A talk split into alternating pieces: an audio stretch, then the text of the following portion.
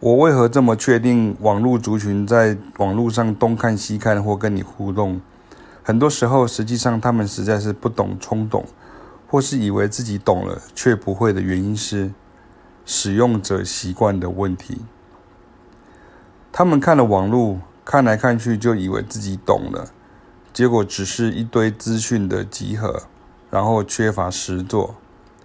有些网络族群后来来上课。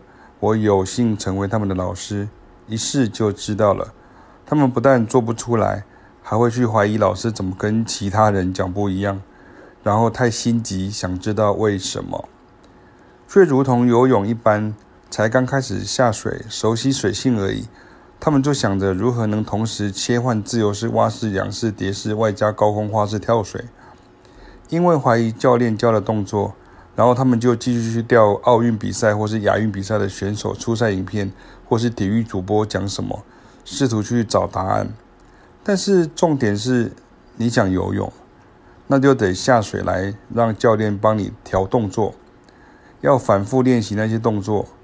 除非你天生水性极佳，从小生长在渔村，一出生就跟家中长辈天天泡在水中之类的。总之，这就是网络世界，现代社会，求快，不求底蕴要足，底气要够。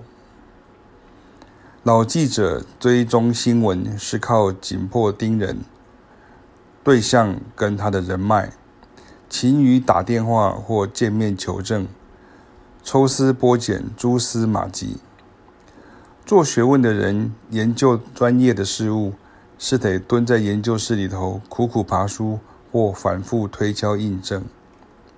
现代的记者，则是抄网络社团就发稿赚点阅率。做学问的人比不上自认聪明上网 Google 的人快。之前也读过一则新闻说，现代的医生很困扰，病人看诊时都会说上网去查了什么什么，倒不是要质疑挑战你。而是他们都先把记忆体占满，然后再来找你。结果医生得先清个 PRAM，有时候一清，结果更难修了。